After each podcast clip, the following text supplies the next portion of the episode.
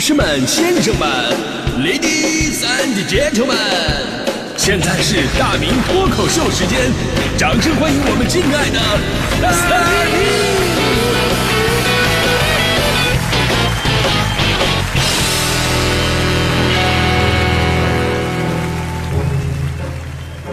明！好，欢迎各位来到今天的大明脱口秀，我是大明啊。刚刚过去的这个周末，作为一个 C 罗的球迷啊，真的是内心久久不能平静。呃，八月二十七号的深夜，曼联官方网站宣布 C 罗回归曼联了。那公告一经公布，就彻底了引爆整个足坛。尽管呢，当时是在国内的深夜十二点左右了，但依旧无法阻挡咱们中国球迷的疯狂。国内各大体育平台的服务器直接陷入宕机。那曼联官网呢，也一度因为访问量过大而系统崩溃了。你比方说那天我我是一直在那个守着呢，我就看这个转会到底是怎么一回事啊。我我我就啊，我第一时间我看啊转会成功了，我赶紧发微博，我自己发个微博说 C 罗回家。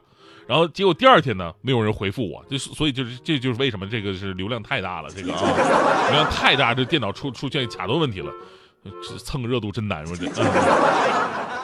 但是我觉得呀，这才是真正的热度，对吧？你过去这几周，我们耳朵里都是各种无聊的明星八卦，我都我都烦死了。哎，咱们就能不能少看一点八卦，多感受感受美好和正能量吗？体育明星回到梦开始的地方，既有正能量，又充满着温情。你说这不比那些八卦美好多了吗？我我最讨厌看八卦啊，哪有咱们体育界正能量？那，我现在我想的都是，C 罗回到曼联之后，球衣号码会选多少号啊？三十六快三十七的年纪还有多少油啊？他媳妇乔治娜会不会喜欢呢？还有为什么乔治娜长得像 C 罗的前队友卡卡？所以 C 罗跟卡卡到底是什么关系？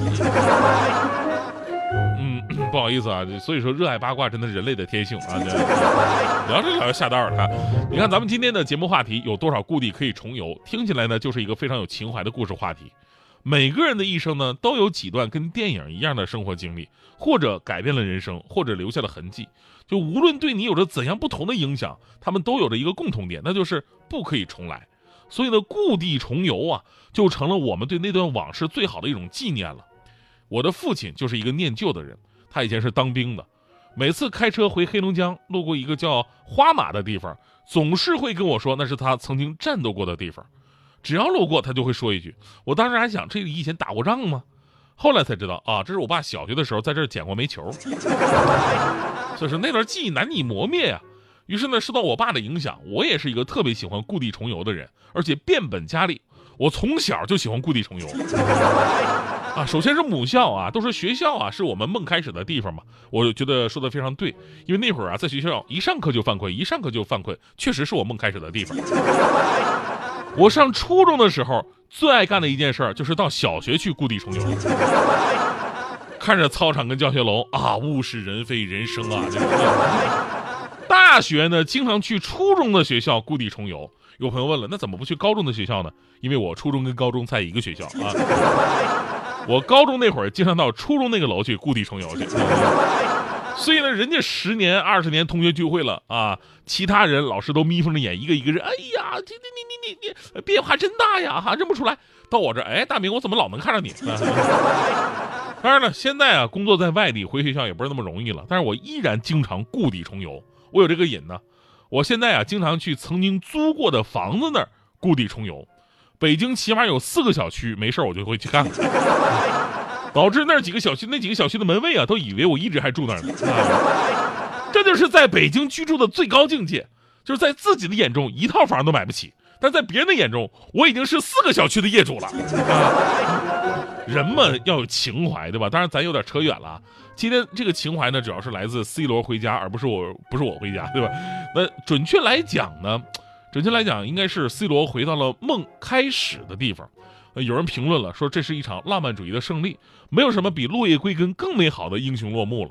这是多少球员想得却不可得的一个机遇呢？而 C 罗跟曼联，还有他的教父，也就是曼联队的功勋教练福格森之间，有着太多难忘的经历和无法言语表达的情感，所以才会使得这次回家显得让全世界都感到特别的温暖。二零零三年的时候呢，当时福格森呢。带着当时更新换代的曼联呢，去葡萄牙跟当地的友好联队，就是葡萄牙体育踢一场友谊赛。结果呢，当时刚刚十八岁的 C 罗，那会儿还叫小小罗呢，在那场比赛当中大放异彩，甚至能让防守他的曼联队的球员主动跟教练要求下场，就是教练我不踢了。啥玩意儿防不住，这太掉价了，这。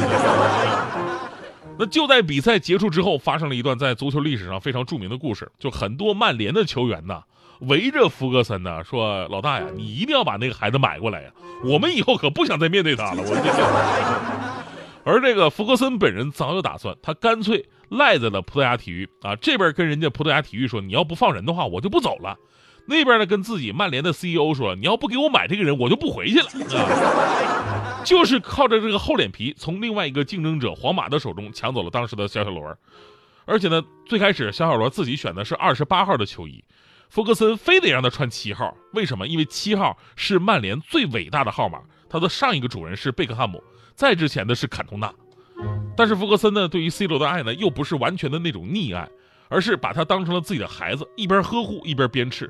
比方说，C 罗跟队友范尼发生争执，到最后俩人水火不容了。最后，福格森把范尼给卖了，啊！但是呢，因为 C 罗有的时候啊，在球场上爱耍花活，动作呀追求帅啊，然后呢，福格森在训练的时候就只是其他队友下狠脚缠死他，然后搁那再耍帅，踢死踢死他。啊！当时的小小罗呢，就是那种怎么说呢，就有一种。他跟教练之间是那种超越了主教练职责的，更像是父爱的这种关怀当中，迅速成长了，帮助曼联取得多个冠军之后呢，呃，当时的小小罗也拿到了人生当中的第一个金球奖，从此他成为了曼联的传奇。那即便后来因为转会皇马得罪了无数曼联球迷，那弗格森也仍然为 C 罗开了绿灯。他知道在皇马，C 罗会取得更多的一个成功。还有个小插曲，就是在2016年欧洲杯，C 罗代表葡萄牙夺冠了。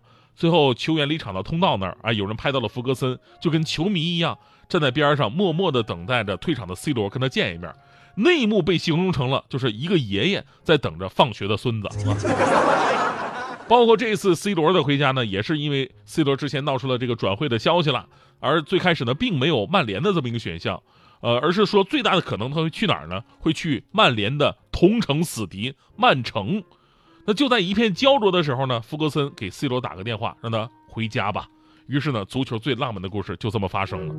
这个故事唯一不浪漫的地方在于哪儿呢？就是当时传出 C 罗要去同城死敌曼联曼城队的时候啊，无数曼联队的球迷无比的伤心悲愤，他们无法容忍自家的传奇加入死敌的阵营。于是很多球迷呢就上传了烧 C 罗球迷球衣的这么一个视频啊，把球衣都给烧烧了，而且都是当年。当年的球衣已经没有再去地方去买的这么一个款式了，结果几个小时之后剧情反转，C 罗回曼联了。不知道这些已经把球衣烧掉的朋友们是不是已经哭晕在厕所了？这就是情怀的魅力，在残酷的竞技体育场，在冰冷的利益之上的商场，难得有一段让所有的人都感觉到温暖的故事发生。尤其是在前不久，梅西既无奈又悲凉的离开了自己效力了二十一年之久的巴塞罗那，就是我们太需要这种温暖了。时间是无情的嘛，所有的房子都会成为故居，所有的容颜都会成为故人，所有的情节呢都会成为故事，所有的足迹都会成为故地。但是呢，当我们时不时的回望一下，其实那份温暖还在，你还时不时的需要它。所以呢，在刚刚过去的周末，我特别的感动，而且我个人想了很多，我甚至都想了，说在十年之后，我回到咱们中央台的这个直播间，我再一次看到了大迪，那会是怎样一个令人感动的场景？我假设了。十年过去了，我早就离开了我心爱的播音事业，只有大迪同学还在坚守着。于是那一天，我故地重游，我来到了这里，看到大迪刚刚下了节目，我们两个人无比激动。我说：“这么多年了，这里还是老样子，而你也还是老样子。”而大迪同学眼含热泪的对我说：“您怎么亲自来直播间视察了呢，孙台？”